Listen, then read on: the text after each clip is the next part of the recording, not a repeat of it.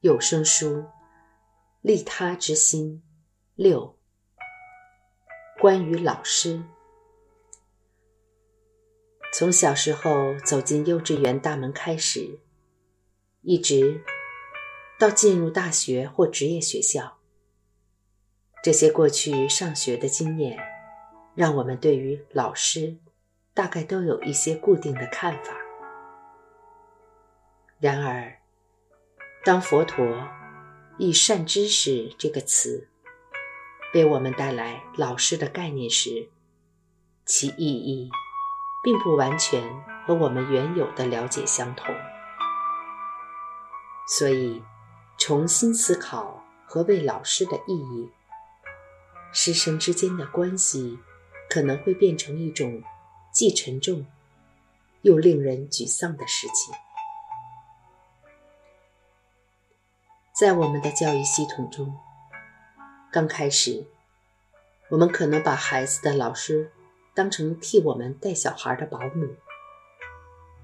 随着孩子逐渐长大，我们对老师的敬意也与日俱增。我们信任他们，相信他们在专业的领域一定学有专精，而且发心良善。随着孩子所就读的学府往上爬升，我们对老师的尊敬也有增无减，同时，却也觉得老师的共通之处也越来越少，和他建立友谊的可能性越来越低。想想看，和一位高能天体物理学的教授在一起聊些什么？和一位教授亚里士多德诗学的老师在一起会有什么话题呢？我们感觉似乎有一道难以跨越的鸿沟，隔在自己和这位饱学之士之间。心想，他们脑袋里一定装满了凡人难懂的东西吧？这种差距悬殊的感觉。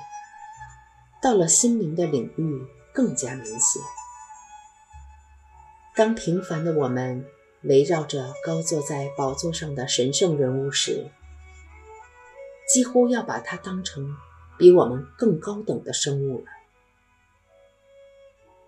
当这一道鸿沟变得如此难以跨越时，老师与学生双方面沟通的可能性。就被断绝了。在师生关系中，双方都有被僵化的认知所固定的角色要扮演：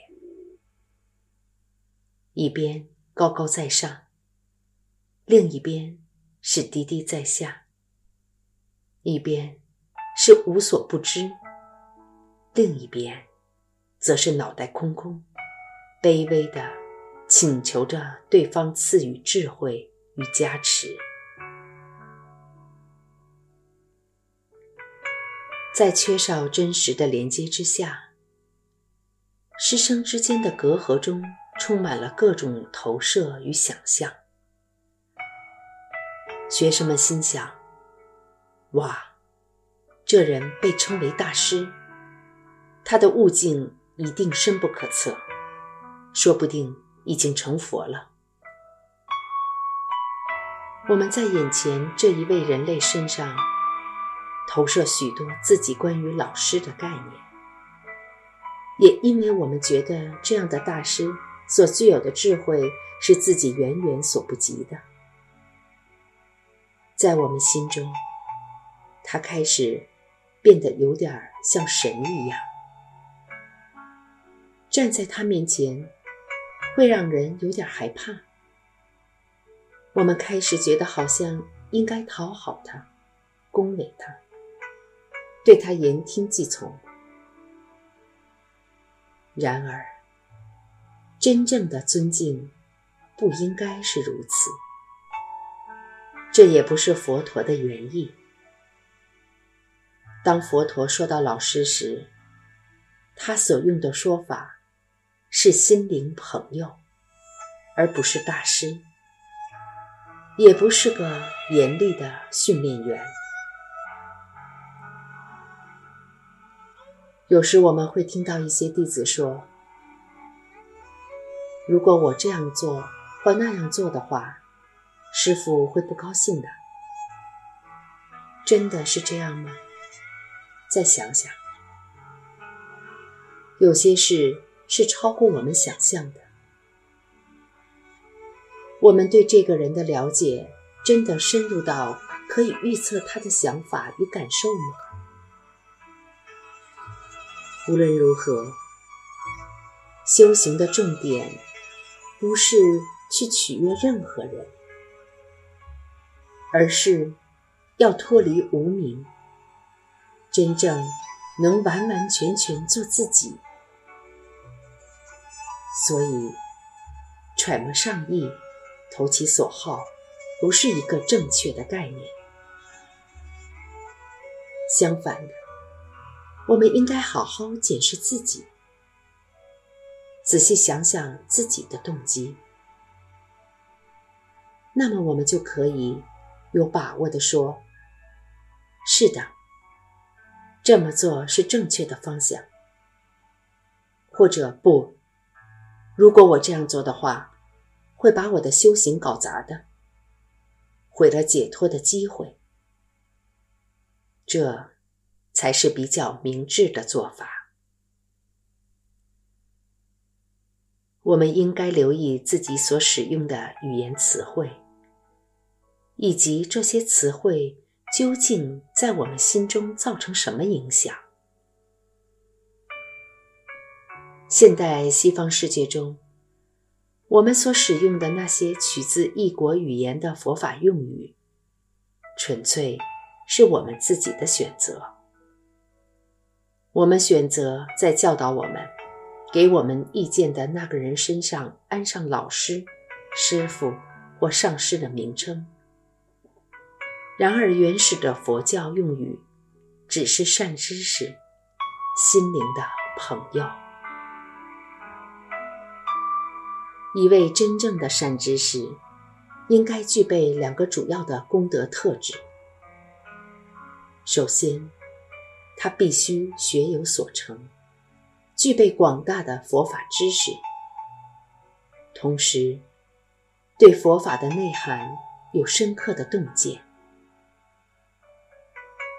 第二，他具有端正的德行，因为那是一切佛法修学赖以维系的基础。这就是我们在修行道路上所要寻找的老师。或者盟友，只有两个条件，应该不难找，不是吗？要让自己具备这两个条件，只有花上几年或几辈子即可。如果我们有足够的福报，能找到这种真正的心灵伴友，他将会是绝佳的启发者。与指导者，而当我们已经准备好，能够接受这样的友谊时，似乎也显示出这时的自己已经保持更加认真的态度，看重自己的修行。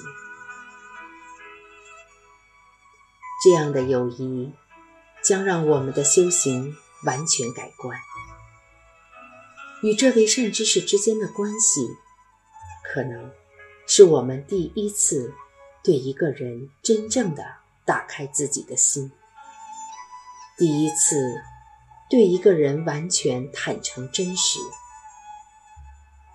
这是我们与另一位人类之间建立的重大关系。